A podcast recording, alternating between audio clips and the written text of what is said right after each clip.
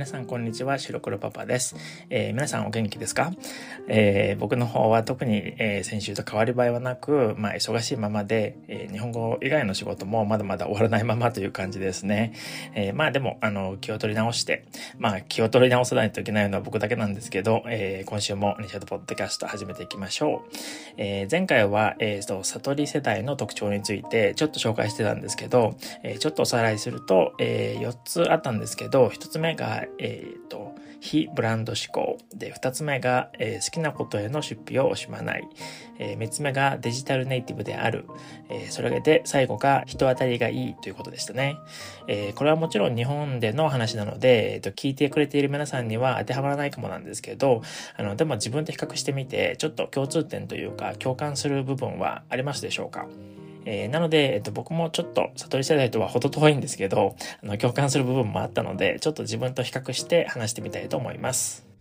え、まず一つ目の非ブランド志向なんですけど、えー、僕は、えー、そもそもブランド品とかは、まあ僕の周りの人たちと比べると、それほど興味はないのかなって思ったりはしますね。あの、やっぱり僕の親の世代とか、僕より一つ上の世代はもっとブランド志向が強かったんじゃないかななんて、あの、時代背景的にもちょっと思い返してみると、そういう印象がありますね。えここで言うあのブランドっていうのは、あの、高級ブランドの話をしてるんですけど、あの、僕が好きなブランドっていうのは、そこまでは、あの、高くないあのブランドですですね。えー、なので、例えば服とか靴とかで、えー、気に入っているブランドとかは結構何度も買ったりしたりすることはあるかなという感じですね。で、あとは、えー、自分で作れるものは自分で作ったものを身につけるという感じですね。あの、例えば T シャツとかだと自分でデザインしてスクリーンプリントして、えー、作ったものばかり今は着てるという感じですね。えー、実はあの、オニシャドウの T シャツもあるんですよ。それで、あの、ペチュオンのメンバーの人たちは買ってくれたりしてるんですよね。えあとは、あの、僕は結構あの、エッツィとか、まあ、どこでもいいんですけど、そういうお店で個人で、あの、作ってる作家さんたちの応援も込めて、まあ、一つ一つ作ってたりとか、あの、大量生産ではないので、もちろん、あの、割高なんですけど、あの結構そういうところからは、あの、買おうかなという感じですね。なので、あの、僕の場合は必ずしも、あの、より安くていいものを求めてるわけではないのかもですけど、あの、高級ブランド一択というわけでもないですね。あとは、あの、なんかよくあのスーパーとかの安売りで、セール品のためだけにいろんなスーパーに行ったりする人もいたりすると思うんですけど、僕は基本的にはスーパーに行く時間がもったいないと思う方なので、あの、そういうことはしないですね。あの、パンデミックが始まってからは、あの、時間の方が惜しいので、あの、今は全部食料品も、あの、2週間に1回ぐらいですけど、デリバリーで頼んで全部持ってきてもらってるんですよね。あの、ちょっとだけ割高なんですけど、すごく時間の節約ができるので、最近はずっとこんな感じですね。えー、2つ目の好きなことへの出費を惜しまないというのは、ここではあのゲームとか音楽とかファッションとか自分の好きなことには出費を惜しまないけど、えー、興味のないものには極力出費しないということでしたけど、あの僕の場合はあのゲームも実はほぼ毎日するし、あの音楽も毎日聴くんですけど、まあゲームは無課金でしかやってないですね。でも音楽はあのサブスクに入ってるので、そこでいつも聴いてますね。でいつあの音楽を聴くかっていうのは、まあ、ジムとかあとは何かを集中してやらないといけない時ですねあのこういう場合の一番の目的は音楽そのものを楽しむというよりは外の音をあの完全に遮断して集中するためという感じですね。でまああの作業する内容によって音楽の種類も変わるという感じなんですけどあの文章を書いたり内容を考えないといけない時は歌だと歌詞が入ってきて邪魔になるのであの歌が入っていない音楽かあとは歌詞を聴いてもわからない音楽とかを聴く感じですね。えー、あとはあの僕は食にも興味なくはないんですけどあんまりお金をかけてまで食べたいと思うものはないというかそういうタイプなのであの割と地味に生きている感じですねそういう意味でも。えというわけで1つ目の非ブランド思考と2つ目の好きなことのみをやるっていうのは、まあ、僕の中では結構共通点を見出せるというかあの共感できる部分があるなと思ってあの記事を読んでたんですよね。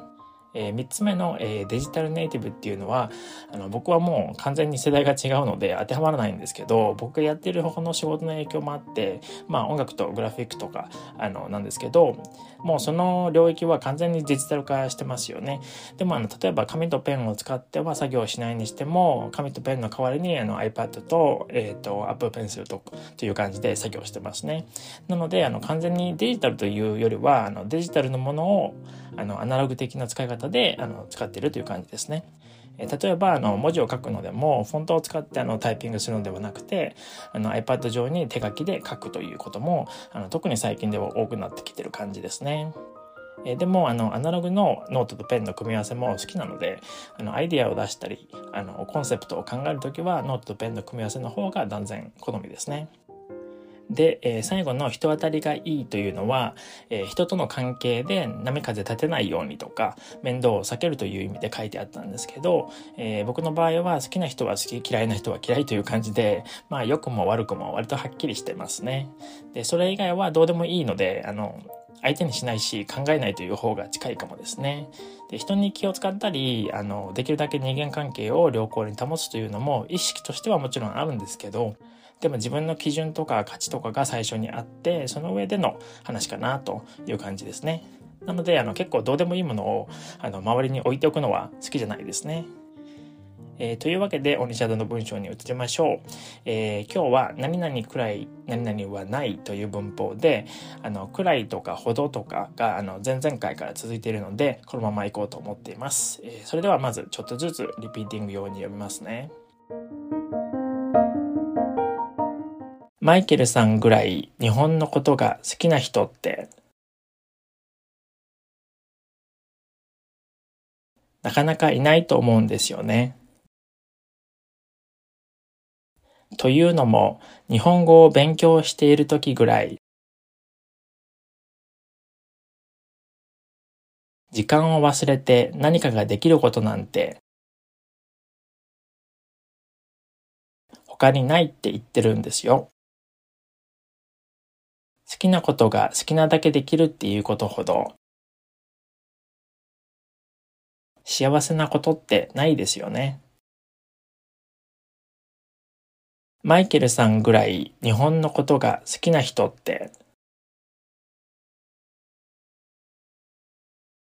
なかなかいないと思うんですよね。というのも日本語を勉強しているときぐらい時間を忘れて何かができることなんて他にないって言ってるんですよ。好きなことが好きなだけできるっていうことほど幸せなことってないですよね。マイケルさんぐらい日本のことが好きな人ってなかなかいないと思うんですよね。というのも日本語を勉強しているときぐらい時間を忘れて何かができることなんて他にないって言ってるんですよ。好きなことが好きなだけできるっていうことほど幸せなことってないですよね。マイケルさんぐらい日本のことが好きな人ってなかなかいないと思うんですよね。というのも、日本語を勉強しているときぐらい、時間を忘れて何かができることなんて、他にないって言ってるんですよ。好きなことが好きなだけできるっていうことほど、幸せなことってないですよね。マイケルさんぐらい日本のことが好きな人ってなかなかいないと思うんですよね。というのも日本語を勉強しているときぐらい時間を忘れて何かができることなんて他にないって言ってるんですよ。好きなことが好きなだけできるっていうことほど幸せなことってないですよね。マイケルさんぐらい日本のことが好きな人ってなかなかいないと思うんですよね。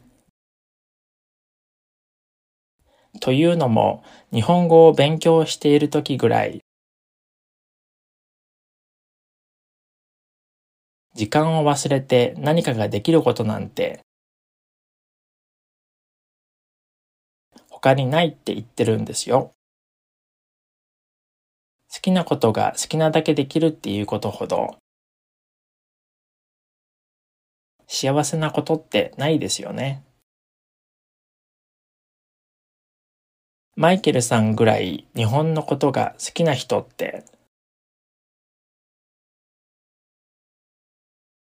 なかなかいないと思うんですよね。というのも日本語を勉強している時ぐらい時間を忘れて何かができることなんて他にないって言ってるんですよ。好きなことが好きなだけできるっていうことほど幸せなことってないですよね。えー、次にシャドー演技用に一回全部通したものを読みますね。マイケルさんぐらい日本のことが好きな人ってなかなかいないと思うんですよね。というのも日本語を勉強している時ぐらい時間を忘れて何かができることなんて他にないって言ってるんですよ。好きなことが好きなだけできるっていうことほど幸せなことってないですよね。